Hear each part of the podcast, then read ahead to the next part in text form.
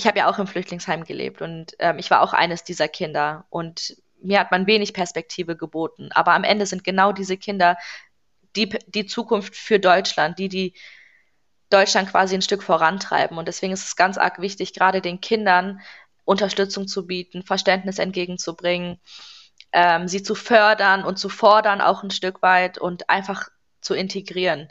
Weil, wie gesagt, ähm, mit mir hat es ja auch geklappt.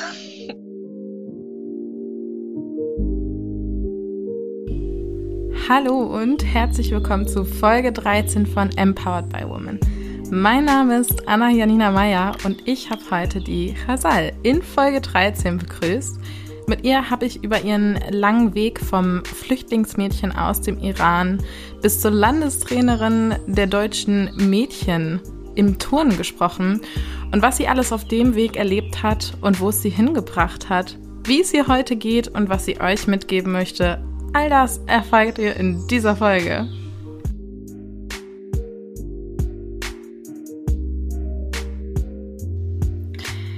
Hi, hi Jasal, schön, dass du heute da bist und dir die Zeit nimmst. Vielen Dank, dass ich hier heute sein darf. Ich freue mich ganz arg. Das ist schön. Sag mal, erzähl doch mal ein bisschen über dich. Wer, wer bist du so? Vielleicht kannst du auch schon mal anschneiden, warum du heute bei mir bist und dann Schauen wir mal, worüber wir reden wollen. Sehr gerne. Ähm, ich bin Hazal, ich bin 25 Jahre alt, ähm, lebe mittlerweile in Stuttgart und bin vor vielen Jahren äh, als Flüchtling nach Deutschland gekommen und bin jetzt Trainerin am Bundesstützpunkt in Stuttgart für Kunstturnen. Wow, Wahnsinn. Was, das, das ist ja schon in einem Satz so einen wahnsinnigen Weg beschrieben. Ähm, und du sagst schon richtig, du sitzt in Stuttgart und ich ja in Hamburg. Deswegen sind wir heute digital beieinander. Und ich finde es schön, dass du dir ja an einem Wochenende die Zeit nimmst, mit mir zu sprechen. Zumal ich weiß, dass du heute Vormittag auch schon äh, im Training warst mit deinen Mädels, ne? Genau, richtig. Ich danke ja. dir für deine Zeit, dass ich hier heute die Möglichkeit bekomme, was zu sagen. Das, ja. Der Dank liegt auf meiner Seite. Ah, das ist total lieb. Und ähm, genau dafür gibt es den Podcast, ja, dass wir Geschichten erzählen, die es ähm, häufiger gibt, als wir meistens vermuten. Und darüber wollen wir auch bei dir reden. Du sagst nämlich schon, du bist ähm, vor vielen Jahren ähm, aus dem Iran nach Deutschland gekommen mit deiner Familie. Wieso seid ihr ursprünglich aus dem Iran geflohen? Der ursprüngliche Gedanke meiner Eltern, hauptsächlich meiner Mama, lag darin, äh, mir eine bessere Bildungsmöglichkeit zu bieten. Im Iran ist die Unterdrückung der Frauen ganz arg und das bis zum heutigen Tage tatsächlich noch. Ähm, Frauen dürfen jetzt mittlerweile studieren, das gab es damals nicht. Ähm, Autofahren ist nicht gern gesehen ähm, und ähm, unverheiratete Frauen leben in einer relativ großen Gefahr, würde ich sagen. Und das wollten meine Eltern für mich nicht. Deshalb haben sie sich quasi auf den Weg nach Deutschland gemacht und haben mich eingepackt, als ich drei Jahre alt war und sind mit mir dann nach Deutschland geflüchtet. Krass, da warst du dann ja auch echt noch sehr jung und ich würde mal vermuten, deine Eltern waren da auch noch recht jung. Weißt du noch, also wie alt waren deine Eltern, als sie mit dir geflogen sind? Im Iran ist es tatsächlich so, dass sobald man ähm, einen Freund sozusagen hat, dass man da relativ schnell auch dann heiratet, weil eine normale Beziehung, wie wir sie hier kennen, gibt es dort nicht. Ähm, natürlich still und heimlich gibt es sowas schon, aber offiziell ist es natürlich ein religiöses Land oder es ist sehr ungern gesehen, dass ähm, eine Frau mit einem Mann zusammen ist, ohne verheiratet zu sein. Meine Eltern haben mit 17, also als meine Mutter 17 Jahre alt war, haben sie geheiratet und als sie 19 war, hat sie mich bekommen. Also hat sie quasi mit 22 mich eingepackt mit Sack und Pack und äh, ist dann hierher gekommen, was jetzt im Nachhinein für mich persönlich richtig krass ist, weil ich mir denke, ich hätte ja dann jetzt schon ein dreijähriges Kind und müsste quasi in ein anderes Land auswandern. Das ist für mich persönlich in meinem jetzigen Lebenspunkt, wo ich bin, völlig unvorstellbar tatsächlich. Ähm, für viele andere Zuhörer wahrscheinlich auch. Ähm, das kann man sich gar nicht vorstellen, was für eine Verantwortung äh, das ist und wie mutig man dafür sein muss. Ja, also ich muss sagen, nicht nur für die ZuhörerInnen, sondern auch für mich wäre das unvorstellbar. Ich vergleiche das auch immer mit meinen Eltern. Meine Mutter hat mich auch relativ früh bekommen, ähm, mit 24 und ich bin jetzt 25 und wenn ich daran denke, dass ich jetzt schon ein Kind hätte, was ein Jahr alt wäre, Huiuiuiui. ich glaube, äh, im Laufe der Podcast-Folge wird man auch herausfinden, wozu Frauen eigentlich in der Lage sind und wie stark äh, man sein kann, wenn man ähm, ähm, viele Hürden im Leben meistern muss. Mhm. Ähm, und ich hoffe, dass die Message dann auch ankommt, dass wir Frauen eigentlich zu allem in der Lage sind, wenn oh wir ja, wollen. Da bin ich mir total sicher. Das kann ich genauso unterschreiben, weil ich durfte deine Geschichte beziehungsweise die deiner Familie ja schon hören. Und deswegen ähm, genau. bin ich einmal mehr davon überzeugt. Ähm, obwohl du erst drei warst, kannst du dich daran erinnern, was, was auf eurer Flucht passiert ist, wie das Ganze aussah? Ich habe viele Dinge tatsächlich auch mittlerweile schon verdrängt und ganz hinten in eine Schublade gesteckt, aber ähm, ganz viele Dinge sind dann doch noch im Kopf ähm, und wir, meine Mama und ich, wir sind sehr, sehr eng miteinander und sprechen da auch noch äh, viel drüber. Ähm, wir sind tatsächlich mit ähm, falschen Papieren nach Deutschland gekommen damals und sind ins Flugzeug eingestiegen, wo sie uns dann in Ankunft in Frankfurt dann geschnappt haben und uns erstmal, ähm, ich glaube, zwei Tage in einen riesigen Raum mit anderen Flüchtlingen gesteckt haben. Das war wie so eine Zelle. Ähm, ich habe da tatsächlich gestern noch mit meiner Mama drüber gesprochen, die gesagt hat, dass ähm, da viele andere Flüchtlinge waren und äh, selbst ähm, ein Klobesuch durfte nicht ohne Polizei erfolgen. Also die sind äh, meinen Eltern da auf Schritt und Tritt gefolgt ähm, was natürlich schwierig ist mit einem kleinen Kind, weil ich meine, ich hatte, glaube ich, mit drei Jahren noch Windeln an. Und ähm, das ist natürlich super schwierig gewesen. Genau, und dann haben sie uns nach den zwei Tagen in ein Flüchtlingsheim gebracht. Ähm, wir wussten natürlich nicht, wohin und wir kannten uns auch nicht aus ähm, und sind dann quasi dem Polizisten sozusagen ähm, in die Hand gegeben worden und die haben uns dann in ein Flüchtlingsheim gebracht. Genau. Und erinnerst du dich noch, wie du dich dabei gefühlt hast? Oder wie fühlst du dich auch heute, wenn du daran zurückdenkst? Das ist eine ganz, ganz schwierige Frage und auch sehr, sehr intim irgendwie. Ähm, das, ich war ein Kind, das einzige Kind der Familie sozusagen. Ich habe ähm, meine Tanten und Onkels waren immer um mich herum, meine Oma und Opa waren immer äh, um mich herum. Das sieht man auch noch in vielen Videos von damals. Ich war ganz, ganz fröhlich und ein totales Familienkind. Und meine Mama hat immer gesagt, ähm, dass die ersten, dass ich die erste Zeit ähm, die ersten paar Wochen überhaupt nicht mehr gelacht habe und wohl sehr, sehr in mich gekehrt und traurig wirkte. Und das ist natürlich ähm, jetzt im Nachhinein ähm, schwierig für mich ähm, zu, ja, zu akzeptieren oder zu verstehen. Also es muss anscheinend schon viel mit mir gemacht werden. Ich meine, mit drei Jahren hat man natürlich auch ein kleines Bewusstsein schon und sieht ja auch viele Dinge und nimmt ja auch viele Dinge wahr. Und ich glaube, das war ein ganz, ganz prägender Moment in meinem Leben, von ja, meiner absolut. Familie getrennt worden zu sein. Genau. Ja, man muss ja auch sagen, dass in, in dem Alter von eins bis sechs ähm, die prägen uns ja enorm und die wirken sich ja auch auf unser erwachsenes Ich noch äh, ziemlich gigantisch doll aus. Voll, ja, Deswegen, genau. Äh, kann ich mir auch gut vorstellen, woher dein Kämpfergeist kommt. es gibt immer einen Spruch, den ähm, nehme ich mir immer ganz arg, ähm, rufe ich mir ganz oft ins Gewissen, und zwar ist es der, was dich nicht umbringt, das macht dich nur stärker. Und das ist tatsächlich so. Ich finde, mal im Selbstmitleid zu versinken, ist äh, die einfachere Lösung, aber die Sachen in die Hand nehmen und dafür zu kämpfen, ähm, das zeigt wirklich einen Kampfgeist. Und ich glaube, so hat es begonnen mit meinem Weg. Mhm. Kannst du heute tatsächlich irgendwelche Eigenschaften benennen, wo du sagst, oh, das kommt auf jeden Fall irgendwie aus der Zeit. Ähm, wenn ich das nicht durchgemacht hätte, würde ich irgendwie mich nicht so verhalten oder mich manchmal nicht so fühlen? Die Bindung zu anderen Menschen fällt mir tatsächlich schon auch schwer. Ähm, ich bin ja ziemlich lange mit meiner Mama dann alleine groß geworden. Das ist für mich ein Punkt, der ganz schwierig ist. Ähm, und ansonsten alles, was mit meinem Sport zu tun hat. Ich, ich ja, mir fällt es ganz arg schwer, ähm, Dinge nicht richtig zu machen oder quasi zu versagen. Das ist für mich ganz, ganz schwierig zu akzeptieren, wenn Dinge nicht laufen, wie ich das möchte. Und ich glaube schon, dass das auch daher kommt, ehrlich gesagt. Hm. Du hast mir äh, vor, vor der Aufnahme gerade verraten, dass du heute bei deinem Freund bist. Das heißt, du hast es dann ja doch auf einem Weg geschafft.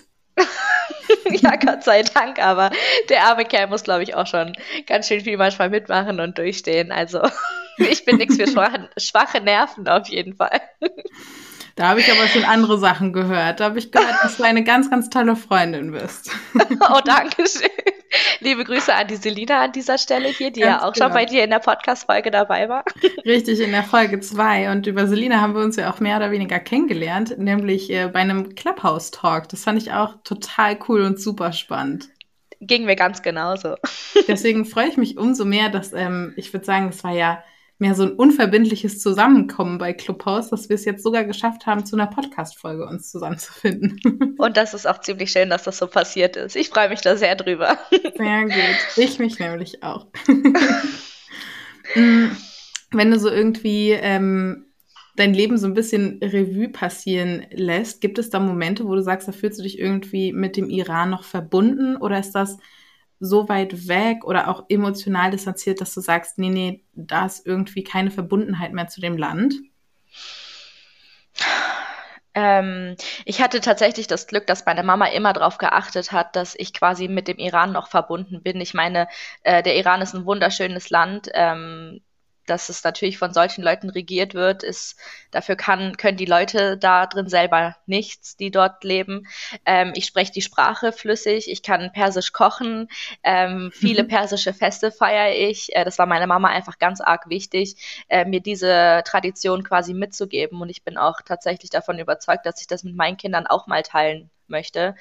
Ähm, genau, und dadurch, dass meine Mama natürlich nicht immer perfekt Deutsch gesprochen hat, blieb es natürlich nicht aus, dass ich dann auch Farsi gelernt habe und darauf bin ich wahnsinnig stolz. Also ich finde es total cool, wenn man eine Sprache sprechen kann, die viele andere nicht sprechen, ähm, was natürlich zum Lästern ab und zu gar nicht so schlecht ist mit meiner Mama. Aber natürlich auch, ähm, ich finde, jede Kultur macht ähm, macht auch was äh, mit, mit Menschen aus. Deswegen bin ich da ganz stolz drauf, Iranerin zu sein tatsächlich. Das ist auch total schön und genau so ja auch richtig. Hast du denn über die Kulturen, die deine Mama mit dir geteilt hast, irgendwie noch Kontakte in den Iran oder gibt es da gar nichts? Ähm, tatsächlich keine. Ich kenne die iranische Turnnationalmannschaft der Männer tatsächlich. Frauennationalmannschaft gibt es dort nicht, weil Frauen nicht turnen dürfen, ähm, beziehungsweise nicht an offiziellen internationalen Wettkämpfen teilnehmen dürfen. Aber ansonsten habe ich dort mit einem Onkel und einer Tante noch Kontakt, aber die habe ich einmal gesehen, als wir sie quasi zu Besuch nach Deutschland geholt haben, aber sonst leider nicht. Mhm. Okay.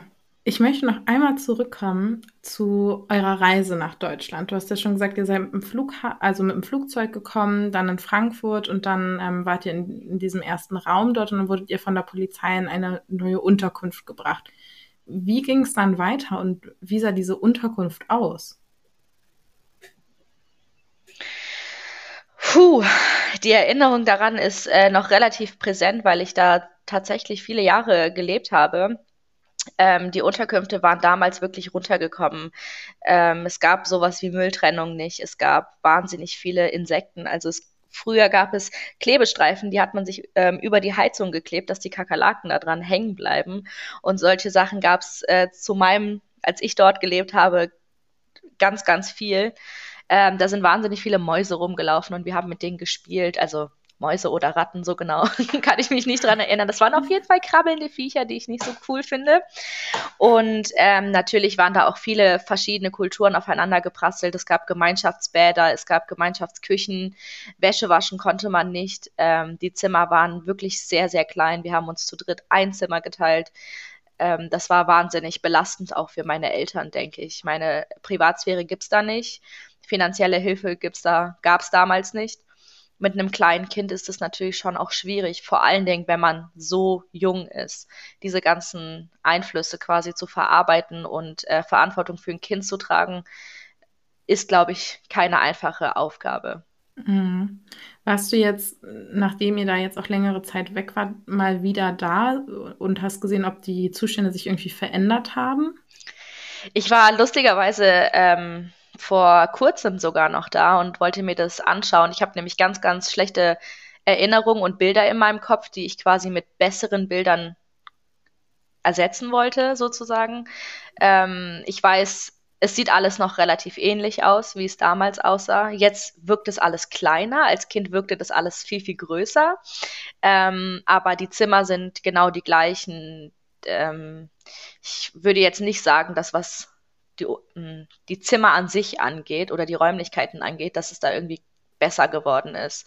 Die Küche ist die gleiche, ähm, die Zimmer sind die gleichen, das Büro von den Beamten war ist das gleiche, die Flure sind wahnsinnig lieblos, trostlos, sieht wirklich aus, wie als würde man da quasi ins Gefängnis kommen. Und das ist eigentlich ganz, ganz furchtbar, weil die Menschen, die jetzt mittlerweile nach Deutschland kommen, die sind ja Stück weit auch wahnsinnig traumatisiert. Und ähm, in so ein in, so einen trostlosen Ort zu kommen, ist, glaube ich, auch wahnsinnig belastend. Und ähm, auch macht die Psyche auch, glaube ich, nicht besser. So, mhm. sage ich es mal so. Und genau. warst du erfolgreich mit deiner, in Anführungsstrichen, Mission? Sind die Bilder jetzt positiver oder ist es eher schlimmer geworden? ich bin natürlich auch ein bisschen naiv an die Sache rangegangen. Ähm, ich glaube, mit einem kurzen Besuch lassen sich die Erinnerungen nicht einfach ersetzen. Ähm, aber ich bin mir ein bisschen klarer geworden, dass das kein schlimmer Ort ist und kein gefährlicher Ort ist. Ganz im Gegenteil. Ich habe dort mit einer Familie gesprochen, die waren sehr, sehr herzlich. Ähm, die hatten kleine Kinder, die da saßen und an einem Hähnchenschenkel genagt haben. Und es war eigentlich ziemlich warm vom Gefühl her. Ich habe mich da jetzt überhaupt nicht aussätzlich gefühlt oder in Gefahr äh, gefühlt, überhaupt nicht. Das war ganz offen und die Leute, die da waren, das waren einfach ja, ganz normale Menschen wie du und ich auch, ja. Ich meine, ich bin ja auch ein Teil von denen und ein Teil von der deutschen Gesellschaft sozusagen, in Anführungsstrichen. Da gibt's gar keine Unterschiede, ja. Ähm, und die Erinnerungen sind trotzdem da, aber ich weiß, dass es den Menschen dort, die dort sind, gut geht, dass die finanziell, finanziell unabhängiger sind, als wir das damals waren. Und das macht die Sache ein bisschen besser. Ist ja aber auch schon mal schön zu hören, dass es sich da auch ähm, politisch was entwickelt hat, dass den Menschen dort jetzt mehr ja, Hilfe zusteht als euch damals noch. Umso trauriger, dass es damals noch nicht möglich war. Aber schön, dass es sich verändert hat. Das sehe ich auch so. Genau. Wie hat sich denn eure Wohnsituation weiter verändert? Ihr wart ja dann nicht für immer da, sag ich mal.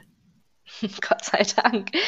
ähm, es war natürlich super, super schwierig. Meine Mutter wollte immer arbeiten gehen. Das ist kein Mensch, der sich gerne irgendwie auf die, wie sagt man das, auf der faulen Haut begibt, sondern das ist eine Arbeiterin, das ist eine Kämpferin, die wollte immer arbeiten und studieren und erfolgreich sein in dem, was sie tut. Das ist sie jetzt Gott sei Dank auch geworden, aber ähm, das ging damals nicht und äh, mein Vater hatte damals einen Job bekommen ähm, als Trainer in einem Verein und deswegen durften wir dann nach ein paar Jahren ausziehen und meine Mutter durfte dann auch mit ihrer Ausbildung zur Krankenschwester arbeiten, äh, anfangen, Entschuldigung, aber das war natürlich ein ewig langer Weg. Es war ja auch sehr lange unklar, ob wir überhaupt in Deutschland bleiben dürfen oder nicht. Es war ja zum Teil so, dass wir alle drei Tage zum Amt mussten und quasi eine neue Aufenthaltsgenehmigung holen mussten. Es ist dann sozusagen eine Duldung.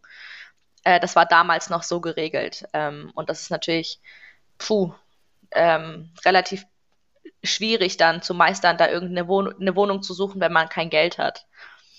Das hört sich auch genau. echt kräftezerrend an, diese Mischung aus, ähm, man erhält keine finanzielle Unterstützung und ähm, man muss alle drei Tage zum Amt, um sich eine Duldung zu holen. Und du hattest auch erzählt im Vorgespräch, dass das auch sehr weit weg war, ne? Genau, wir haben damals haben wir jeden Mittwoch ein Paket bekommen mit äh, ganz viel Milch und ähm, es gab noch Wasser in Tetrapack Verpackungen sozusagen und äh, Wurst und solche Sachen und ähm, ja als Iraner kennt man solche Sachen nicht.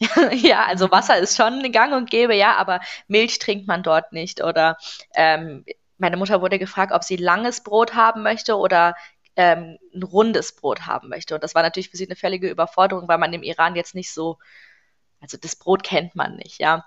Ähm, und wir haben im Monat 80 D-Mark bekommen für eine dreiköpfige Familie und alles andere. Da sind viele Leute auch viel schwarz arbeiten gegangen oder wurden natürlich auch kriminell, weil äh, sie von 80 D-Mark keine Familie ernähren konnten.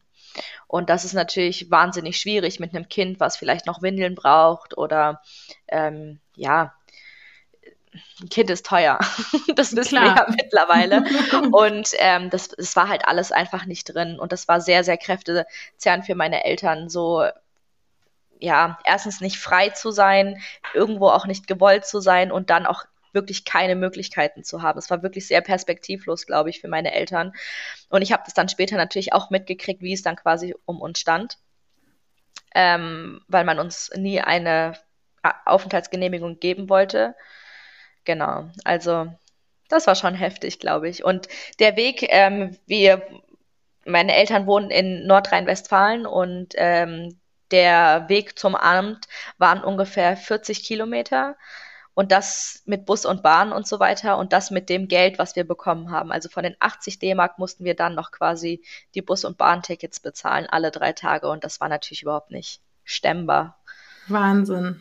Das, das ist eine Situation, die man sich gar nicht vorstellen kann. Also ich kann sie mir nicht vorstellen, weil ich das so unfassbar schlimm finde.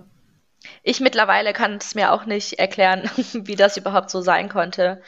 Aber wie gesagt, ähm, es hat sich ja Gott sei Dank alles zum Guten gewandt. Ja, und dann hat deine Mutter die Ausbildung zur Krankenschwester angefangen. Wie ging es da weiter für euch? Genau, die ähm, meine Mama wollte ursprünglich Medizin studieren, hat ein ganz gutes Abi im Iran gemacht. Es wurde aber hier leider nicht anerkannt, äh, weshalb sie dann quasi als in Anführungsstrichen Notlösung nur Krankenschwester werden konnte. Ja, ich sag nochmal in Anführungsstrichen, ähm, weil das ist natürlich genauso ehrenwert wie alle anderen Jobs auch, ja. Also ich will es überhaupt nicht klein machen, aber ihr großes Ziel war, Ärztin zu werden. Und das konnte sie leider nicht machen. Also hat sie eine Ausbildung zur Krankenschwester angefangen. Ähm, und ich war zu dem Zeitpunkt sechs Jahre alt und nachdem meine Mama quasi ihre Ausbildung angefangen hat, also sie ist dann zum Beispiel morgens in die Schule gegangen oder ins Krankenhaus gegangen und dann äh, ist sie dann nochmal Kellnern gegangen, um da nochmal ein bisschen Geld rauszuholen. Weil wenn du Flüchtling bist, zu meinem, zu meiner Zeit sozusagen, ähm, hast du kein Kindergeld bekommen, kein, keine Zuschüsse vom Amt, kein, ich weiß nicht, was es mittlerweile alles für Gelder gibt, was man für Anträge stellen kann. Das gab es zu dem Zeitpunkt nicht. Ähm, ich habe mein Kindergeld auch erst dann bekommen, als ich mit 21 meinen deutschen Pass hatte. Das war das erste Mal, wo meine Mama quasi Geld vom Staat irgendwie erhalten hat für mich oder für uns sozusagen. Genau. Und ähm, habt ihr da weiterhin, also als deine Mom dann die Ausbildung gemacht hat und nebenbei gearbeitet habt, habt ihr da immer noch in, in der Flüchtlingsunterkunft gewohnt oder seid ihr dann schon woanders untergekommen? Für eine richtige Wohnung, wie man sie kennen, sage ich mal, hat es natürlich nicht gereicht. Wir hatten das Glück, dass wir dann ähm, neben dem Krankenhaus gab es so ein Schwesternwohnheim. Das war über der Schule von meiner Mama. Da gab es ein paar Zimmer, die konnte man mieten für relativ wenig Geld, denke ich. Ähm, und da haben wir dann gewohnt. Das war eine zwei Zimmer. Also es waren wirklich nur zwei Zimmer mit einer Kochplatte drin und keiner Toilette. Es gab dann Gemeinschaftsküche und Gemeinschaftsklo. Ähm, genau, das waren dann die zwei Zimmer, wo wir dann, glaube ich, drei, vier Jahre drin gelebt haben. Genau, und danach, als meine Mama dann ihre, ihr, ihre Ausbildung sehr erfolgreich abgeschlossen hat, durften, konnten wir uns es finanziell leisten, quasi in eine richtige Wohnung zu ziehen, mit einem eigenen Bad, einer eigenen Küche und so weiter, mit meinem eigenen Zimmer und so weiter. Also das war dann schon wirklich äh, ein Upgrade sozusagen. genau. Erinnerst du dich noch an den Einzug in die Wohnung? Das war total krass, weil ist für, ich bin ja ganz normal mit meinen anderen Mädels in der Grundschule und so weiter aufgewachsen und äh, ich habe natürlich auch gesehen, wie die leben und das war natürlich immer irgendwie schwer zu verstehen, warum, boah, die hat ein eigenes Zimmer und die haben eine riesige Küche und man vergleicht natürlich auch, ja. Als Kind ist es natürlich, ja, kommt man ganz oft in so eine Position, wo man Dinge miteinander vergleicht. Und das war für mich sehr schwierig zu akzeptieren. Aber ich wusste natürlich auch, wie es um uns stand. Meine Eltern haben immer mit mir drüber gesprochen, vor allen Dingen meine Mama. Ähm, und immer gesagt, Hasal, ähm, das geht nicht. Wir können uns das nicht anders leisten. Und die waren da immer sehr, sehr ehrlich mit mir, was auch gut war, weil sie mir keine Versprechungen gemacht haben, sondern gesagt haben, wir müssen jetzt erstmal so klarkommen mit dem, was wir haben. Und das war für mich einfacher, als würden sie mir oder als hätten sie mir erzählt, ja, ich verspreche dir, dass in drei, vier Jahren dies und das passiert, ja, weil das ja alles immer sehr unvorhersehbar war. Mhm. Und also es ist auf jeden Fall schon mal schön zu hören, dass du irgendwie so deine Mädels hattest. Wie war denn sonst so die, die Schulzeit für dich, als das losging? Standst du da irgendwie sprachlich vor Herausforderungen oder im Alltag? Sprachlich, ich glaube, die deutsche Sprache habe ich relativ schnell gelernt. Es gab natürlich, hm, wie soll ich das sagen, die Leute wussten natürlich, okay, die wird von ihrer Mutter gebracht und so weiter. Also die wussten schon, dass meine Mama und ich dann irgendwann alleine waren. Und da gab es ein Mädchen, das nennen wir sie, nennen wir sie Sibylle. Ich sage jetzt ihren echten Namen nicht, das heißt, nennen wir sie Sibylle. Sibylle. Und ähm, ich habe früher wohl gerne in der Grundschule mit ihr gespielt. Und die Mutter hat dann irgendwann zu meiner Mutter gesagt, dass sie nicht möchte, dass ähm, ihre Tochter mit mir spielt und ich soll auch nicht mehr mit dem mit der Sibylle quasi sprechen, weil wir sind ja asozial. Ja, die wussten auch, wo wir wohnen und so weiter und wir sind natürlich in ihren Augen damals asozial gewesen und weiß ich nicht, ja, ähm, was sie für Gründe hatte, das ist für mich völlig unvorstellbar, wie man sowas zu einem zu einer sechs, siebenjährigen sagen konnte. Und ähm, dieses Mädchen ähm, ja, hat mich dann irgendwann ignoriert und es fiel mir relativ schwer. Ähm, ich, wie gesagt, man ist ja irgendwie auch in der Außenseiterposition, wenn, ja, man weiß ja nie, wie es dann am Ende ist und so weiter. Genau, und die Sibylle durfte dann nicht mehr mit mir spielen, also waren wir getrennt und ähm, ich hatte dann immer gedacht, okay, vielleicht ist sie was Besseres als ich. Und irgendwann war das dann so, viele, viele Jahre später hat meine Mama dann eine Führungsposition in der Klinik, wo sie jetzt arbeitet, angenommen und hat sich dann natürlich auch mit den Personalien und so weiter auseinandergesetzt, mit dem Personal. Und da gab es eine Frau, die war quasi fürs Saubermachen zuständig. Und ähm, sie ist dann hingegangen und hat halt Hallo gesagt und die Frau hat sich umgedreht und da hat sich halt herausgestellt, dass das die Mama von der Sibylle war. Und für mich war das irgendwie ein ganz, ganz prägender Moment, weil ich mir dachte, es gibt halt auch irgendwie Karma im Leben, ja. Alles kommt irgendwie doch zurück und die Frau hat dann meiner Mama zum Beispiel angeboten, dass sie zusammen Kaffee trinken gehen und sich nochmal austauschen und was ist denn aus der Hasal geworden und ich kann dir dann auch erzählen, was aus der Sibylle geworden ist und meine Mama hat das dankend abgelehnt und hat gesagt, ähm, nein, vielen Dank, ich möchte mich nicht mit euch treffen wir haben uns nicht mehr viel zu sagen. Und das war irgendwie, es war irgendwie für mich, als meine Mama mich dann angerufen hat, so ein richtiger Gänsehautmoment gewesen. Ja, ich weiß nicht, wie es den Zuschauern geht, ähm, was für eine Erlösung das vielleicht auch für meine Mama war, für, was für eine Genugtuung das für sie war. Natürlich nicht im bösen Sinne. Ich meine, wir wünschen der Familie überhaupt nichts Schlechtes, ganz im Gegenteil. Ähm, sie wussten es vielleicht einfach auch nicht besser. Aber das war für sie und für mich ganz, ganz prägend. Das war auch, glaube ich, der Moment, wo wir dann gecheckt haben, okay, jetzt haben wir ein, Standing und jetzt kann uns keiner mehr was. Mhm. Ich finde schön, dass du auch sagst, ne, so, so gemein, wie die damals zu euch waren und mit euch umgegangen sind, was ja auf keinen Fall fair oder sonst irgendwas war, dass du sagst, dass du denen trotzdem ja, das alles Gute wünscht. Und ich finde das total schön und es spricht auch total für dich, dass du damit so umgehst, weil das, was da damals passiert ist, ist ja weit entfernt von okay. Natürlich, natürlich. Und das war auch schwierig zu akzeptieren, aber ich muss sagen, dass man am Ende ähm, viele Sachen macht, einfach weil man nicht genug informiert ist. Und ich, mhm. das ist auch etwas, wofür ich mich, warum ich mich entschieden habe, diese Podcast-Folge mit dir aufzunehmen, weil ich ein bisschen die Leute, die das hören, dafür sensibilisieren möchte, dass Flüchtlinge oder Asylanten oder Leute, die im Flüchtlingsheim leben, keine Aussätzigen sind. Ja, die Kinder, die dort leben, sind irgendwann die Zukunft von uns, genauso wie ich die Zukunft jetzt, also ich habe ja auch im Flüchtlingsheim gelebt und ähm, ich war auch eines dieser Kinder und mir hat man wenig Perspektive geboten. Aber am Ende sind genau diese Kinder die, die Zukunft für Deutschland, die, die Deutschland quasi ein Stück vorantreiben. Und deswegen ist es ganz arg wichtig, gerade den Kindern Unterstützung zu bieten, Verständnis entgegenzubringen, ähm, sie zu fördern und zu fordern auch ein Stück weit und einfach zu integrieren. Weil, wie gesagt, ähm, mit mir hat es ja auch geklappt. Ja, und ich glaube, das Wichtigste, was wir dazu sagen können, hey, wir sind doch alle nur Menschen. Ob schwarz, ob weiß, ob groß, ob klein, ob dick, ob dünn, in jedem von uns steckt ja was und ähm, wir sollten da auch jeden fördern und egal woher er kommt. Und ähm, ich empfinde es als unfassbar privilegiert, dass wir in Deutschland überhaupt die Möglichkeit haben, solchen Menschen zu helfen und eine Perspektive zu bieten. Und ähm, finde es einmal mehr ähm, berührend, wie dann auch dein Weg weitergegangen ist. Und da würde ich nämlich jetzt mal ähm, hinschlagen. Du hast dann nämlich neben der Schule mit dem Sport angefangen, und zwar mit einer ganz speziellen Sportart, äh, bei der, zu der du jetzt schon auch ein, zwei Worte verloren hast. Erzähl doch dazu noch mal ein bisschen was.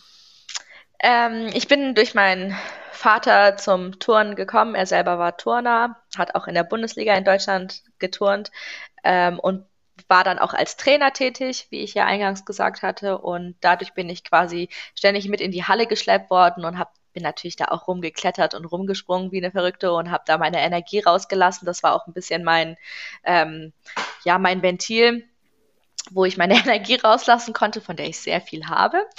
und ähm, irgendwie ist es so mit dem Turn, ähm, man man verliebt sich irgendwie in die Sportart. Ich glaube, das kann jeder, der eine Sportart für sich entdeckt hat, zu 100 Prozent nachvollziehen. Man ist dann einfach wie besessen davon. Und Turnen ist eine sehr, sehr trainingsintensive Sportart und ich habe viele, viele Jahre in der Turnhalle verbracht und ähm, vielleicht hat mir das Turnen auch in meinem Leben Vielleicht hat mir das Turnen sogar auch ein bisschen das Leben gerettet. ja. Oder es hat mir auf jeden Fall sehr viele Perspektiven gegeben und immer einen Anker. Also, ähm, genau. Du hast selbst aber dann eine Zeit lang auch geturnt, bevor du dann ähm, Trainerin geworden bist. Genau. Es war leider immer so, dass meine Mama sich das nicht leisten konnte, mich quasi in einen Profisportverein zu bringen oder an einen großen Stüt Stützpunkt zu bringen. Weshalb ich dann quasi eher in einem kleinen Verein geturnt habe und habe mir dann immer Trainingsmöglichkeiten gesucht. Ich bin stundenlang irgendwo hingefahren, dass ich bloß trainieren konnte und so weiter. Und meine Eltern, also meine Mutter vor allen Dingen, hat mich viel durch die Gegend gefahren und ähm, hat mir da viel geholfen und ich habe auch sehr, sehr lange geturnt, bis ich 18 war. War ich quasi aktiv, habe in der Landesliga geturnt. Es hat mir auch immer sehr viel Spaß gemacht und ich ähm, kann jedem nur die Sportart ins Herz legen. Also es ist ja immer so, wenn man so sein, sein Herz an eine Sportart vergibt, dann hängt das da auch für immer dran. Bei mir ist es äh, nicht das Turnen, sondern Basketball. Ähm, habe ich auch recht jung angefangen zu spielen und bin dann leider aufgrund äh, einer Verletzung, einer ganz schlimmen Verletzung ausgeschieden. Aber ich verstehe es total. Ich hänge da auch heute immer noch dran. Ich gehe immer noch, wenn die Hamburger Meisterschaften stattfinden, dann gehe ich da immer noch hin und kenne auch immer noch, ich würde sagen, 90 Prozent der Leute, die da sitzen. ja, das ist wie eine zweite Familie. Ich meine, man verbringt ja auch so viel Zeit mit denen. Äh, die gehören irgendwie ein Stück weit auch irgendwie dazu. Total. Ja, das kann ich sehr gut nachvollziehen. Aber mir ging es ähnlich. Ich hatte dann auch ähm, eine relativ heftige Verletzung. Ich habe mir mit 18 ähm, das Kreuzband gerissen, meinen Meniskus einmal komplett durchgehauen und auch meine Bänder im Knie gerissen. Und das war sehr, sehr prägend für mich, weil ich von heute auf morgen einfach nicht mehr touren könnte, konnte. Und das war sehr, sehr schwierig für mich zu akzeptieren. Und daran habe ich auch wirklich lange genagt. Ich würde fast sagen, dass das für mich emotional eigentlich fast das Schlimmste war, was mir hätte passieren können, weil mir quasi so das Wertvollste im Leben genommen worden ist. Ich meine, das Turnen ist ja auch ein Stück weit ein, ein, ein Ausdruck der Gefühle. Man kann sich ja damit total in Szene setzen und seinen, seinen Gefühlen freien Lauf lassen bei einer Bodenübung. Man kann seine Power rauslassen am Sprung. Man kann viel Kraft aufwenden am Barren zum Beispiel. Und das ist einfach ein einmaliges Gefühl und das wurde mir einfach so schlagartig genommen. Du wirst es kennen. Da hat einfach auch ein Stück von, von mir gefehlt und dir ging es wahrscheinlich ganz ähnlich, oder? Oh, absolut. Mir hat ähm, das Herz zerrissen. Zumal es so war, dass ähm, es gibt immer so, das nennt sich dann Auswahlturniere, da spielen dann mehrere der besten Jugendmannschaften aus einer Stadt gegeneinander und da schauen dann die Nationaltrainer der Jugendmannschaften zu und laden einen dann vor zum, ähm, zum Training der, der Bundesauswahl. Und genau so war das auch. Ich war auf so einem Turnier und wir hatten fünf Spiele an dem Tag und nach dem dritten Tag kam ja der Bundestrainer zu mir und sagte, ähm, wir würden dich gern ähm, erstmal ins Training der, der Bundesauswahl mit aufnehmen. Und im fünften Spiel habe ich mir dann den Oberschenkelknochen gespalten. Und ähm, für mich ist eine ganze Welt zusammengebrochen. Gänsehaut, wenn ich das höre. Das ist ja. ein furchtbarer Schmerz gewesen sein. Ja, ich muss sagen, der Schmerz, der, der körperliche Schmerz, also der Bruch dieses ähm, Knochens war gar nicht so enorm schlimm, muss ich sagen. Ähm, aber der, der psychische Schmerz und der Herzschmerz, ich habe das Gefühl, als hätte ich jemanden verloren. Also für mich war das ganz schlimm. Und man muss dazu auch sagen, dass das eine Verletzung ist, die drei Jahre braucht, um vollständig zu verheilen. Und nach einem Jahr durfte ich dann wieder anfangen, Sport zu machen. Ähm, aber es war halt nicht mehr in Aussicht, dass ich auf das Niveau zurückkommen würde, auf dem ich zu dem Zeitpunkt war. Und damit war dann auch Nationalmannschaft, ja, passé. ich will mir gar nicht vorstellen, wie ich damit umgegangen wäre. Aber ich finde es cool, dass du da äh, das auf jeden Fall nochmal probiert hast und der Sportart treu geblieben bist. Ich finde immer, das ist dann irgendwie noch eine Möglichkeit, der Sportart was zurückzugeben, wenn man weiterhin auf die Wettkämpfe geht und sich das alles nochmal anschaut. Absolut. Also ich bin dann wieder eingestiegen und äh, ich kann auch äh, stolz behaupten, dass ich zumindest Regionalliga gespielt habe. Hallo? und jedes Jahr die Hamburger Meisterschaft mitgespielt habe. Aber nichtsdestotrotz war mein Traum damals als Jugendliche natürlich ein anderer. Deswegen kann ich total verstehen, ähm, was das in dir ausgelöst hat. Und ähm, mir fiel es sehr schwer, danach positiv zu sein. Das kann ich mir gut vorstellen. Mir erging es zu dem Zeitpunkt leider ganz, ganz ähnlich. Mhm. Aber es hat ja alles doch noch eine gute Wendung genommen. Genau, du bist dann nämlich, äh, hattest dann eine Auszeit vom Turnen, sag ich jetzt mal. Wie, wie lang war die ungefähr? Das hat tatsächlich nicht ganz so lange angehalten. Ich habe dann ähm, entschieden, dass ähm, ich das nicht so stehen lassen kann. Ich konnte nicht einfach das Ganze gut sein lassen und sagen, hey, ich gehe jetzt studieren und mache mal was anderes außer Turnen in meinem Leben. Ich meine, mein ganzer Tag bestand eigentlich nur aus dem Turnen. Ich bin morgens aufgestanden zur Schule, Training und das ging ewig lang so. Und ähm, ich war wie besessen davon. Und ähm, die Liebe zum Turnen ist natürlich geblieben. Und ich habe mir dann irgendwann ganz fest vorgenommen, äh, wenn ich das als Turnerin schon nicht geschafft habe, dann habe ich noch einen Job als Trainer zu machen. Und wollte dann quasi den Weg einschlagen. Und es gab zu dem Zeitpunkt in Nordrhein-Westfalen keinen Verein, wo, wo mich mein Herz hingeführt hat. Und ich bin tendenziell jemand, ich gehöre gerne zu den Besten ich, mhm. ähm, Kommt mir bekannt vor. ich, ich äh, liebe Gewinnen, ich bin total verrückt danach ähm, und ich arbeite wahnsinnig gerne mit Kindern zusammen. Und für mich war Stuttgart, ähm, das Kunst und Forum war auf jeden Fall meine erste Anlaufstelle, wo ich geklopft habe und gesagt habe, kann ich hier bitte, bitte hospitieren und ich möchte gerne hier acht Monate äh, bleiben und mal gucken, wie die Profitrainer sozusagen trainieren. Und die haben mich erstmal für verrückt erklärt, weil wer macht sowas, ja, unbezahlt quasi in, fremd, in eine fremde Stadt mit 18 Jahren und will sich da acht Monate in die Turnhalle setzen und zuschauen, wie da die Großen trainiert werden, Elisabeth Seitz, Kim Bui und so weiter. Und die haben mich erstmal für verrückt erklärt, aber dann haben sie Gott sei Dank verstanden, hey, da ist jemand ganz verrückt nach dem Turnen und wir geben der auf jeden Fall eine Chance. Und somit quasi habe ich meinen Fuß in Spitzensport sozusagen reinbekommen. Und der steht da ja auch heute noch ganz fest. Ja, Gott sei Dank. Ich habe mittlerweile ein Studium abgeschlossen an der DOSB Trainerakademie in Köln. Das war ein Fernstudium. Dort musste ich einmal im Monat für vier Tage hin. Und seit letztem Jahr habe ich auch mein Diplom geschafft. Bin jetzt Landestrainerin für den Schwäbischen Turnerbund, nach wie vor im Kunst und Forum tätig und trainiere den Nachwuchs, der dann später mal in ein paar Jahren hoffentlich bei Olympia oder zumindest in der Nationalmannschaft steht. Es und das Coole Wahnsinn. daran ist, das Coole daran ist, dass äh, ich dazu einen ganz kleinen Teil dazu beigetragen habe. Also ist es auf jeden Fall ein ziemlich spannender und erfüllender Job.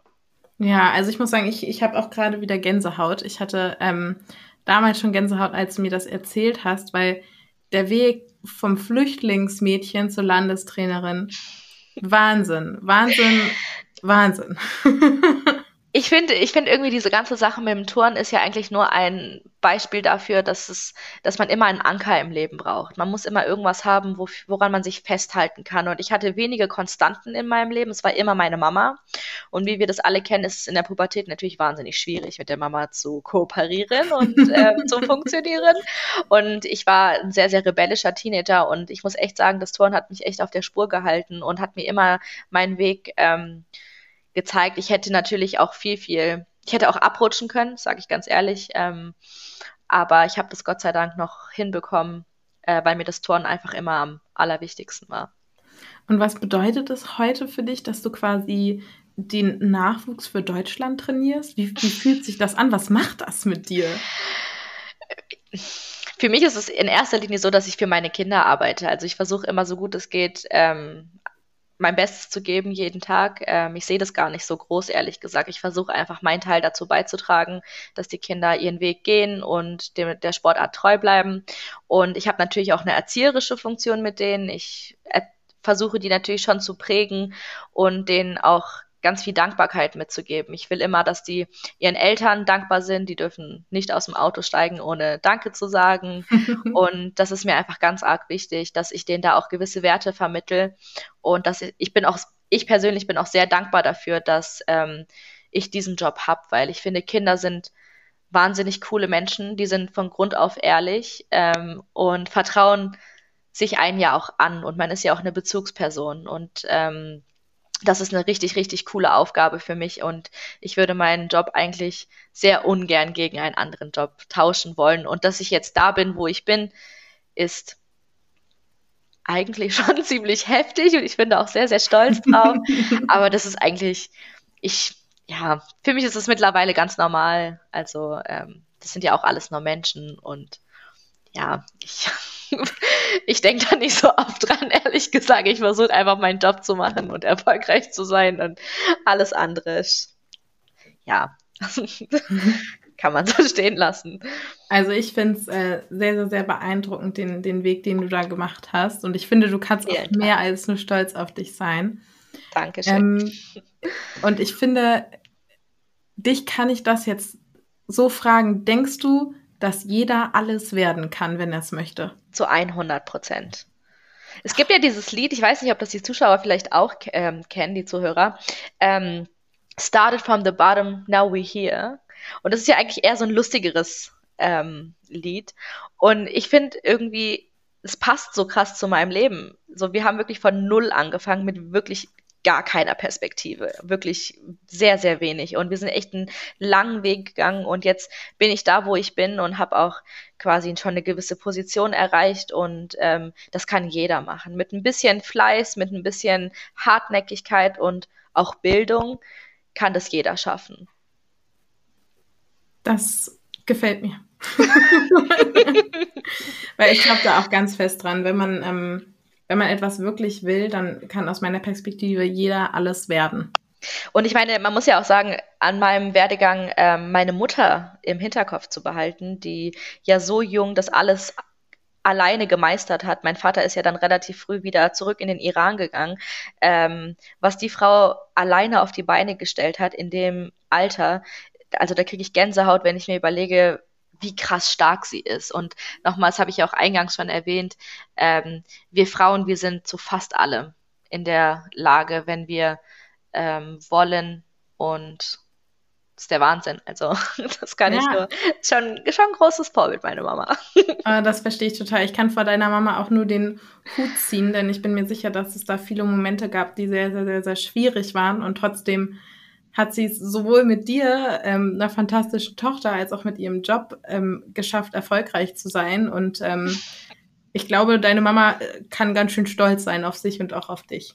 In erster Linie auf sich. Aber ja, wir haben das, glaube ich, schon ganz gut gemeistert. Mhm. Gibt es was, was du geflüchteten Mädchen mitgeben möchtest?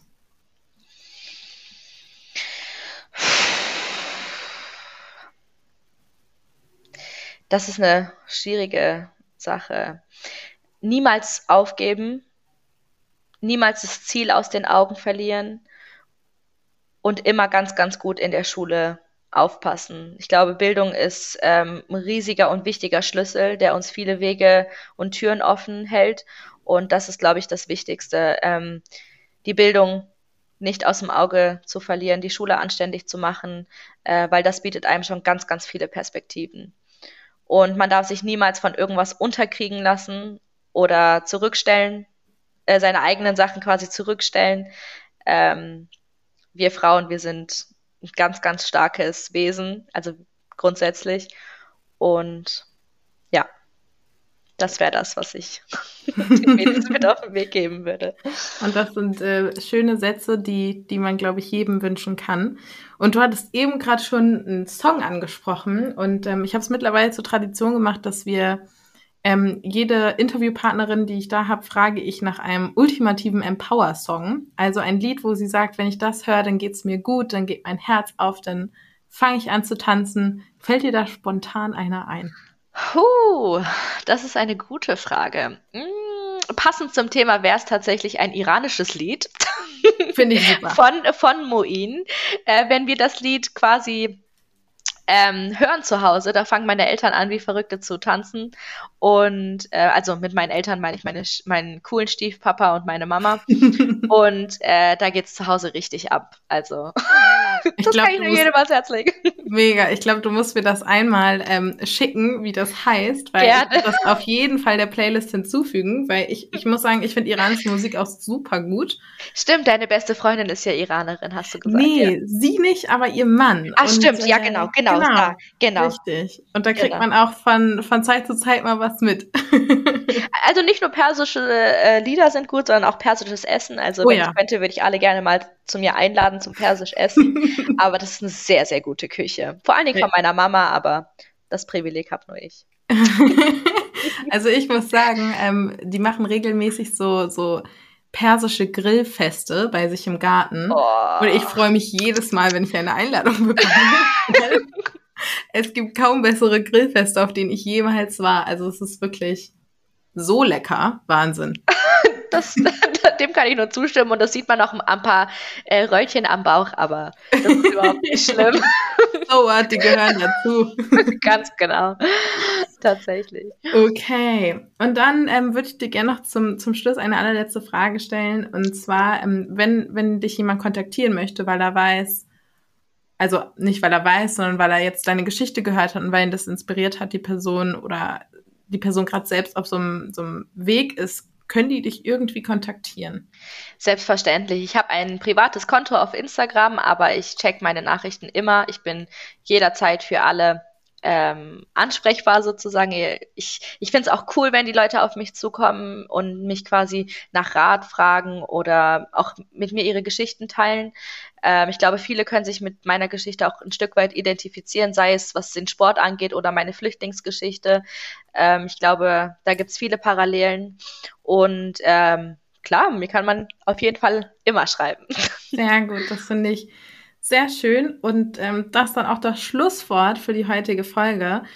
Falls ihr mal dabei sein wollt bei einer Folge und eure Geschichte teilen wollt mit der Welt und mit mir, dann schreibt mir gerne E-Mail über empowered-by-woman@outlook.de oder meldet euch auch gern bei mir bei Instagram, da heiße ich blond curly. Und ähm, damit, liebe Hasal, da würde ich dich gern entlassen und äh, dir noch einen ganz, ganz, ganz schönen Tag wünschen und mich nochmal bei dir bedanken, dass du heute mit mir zusammengekommen bist. ich habe zu danken. Vielen Dank für die Möglichkeit. Sehr gerne. Ciao, ciao. Ciao, ciao.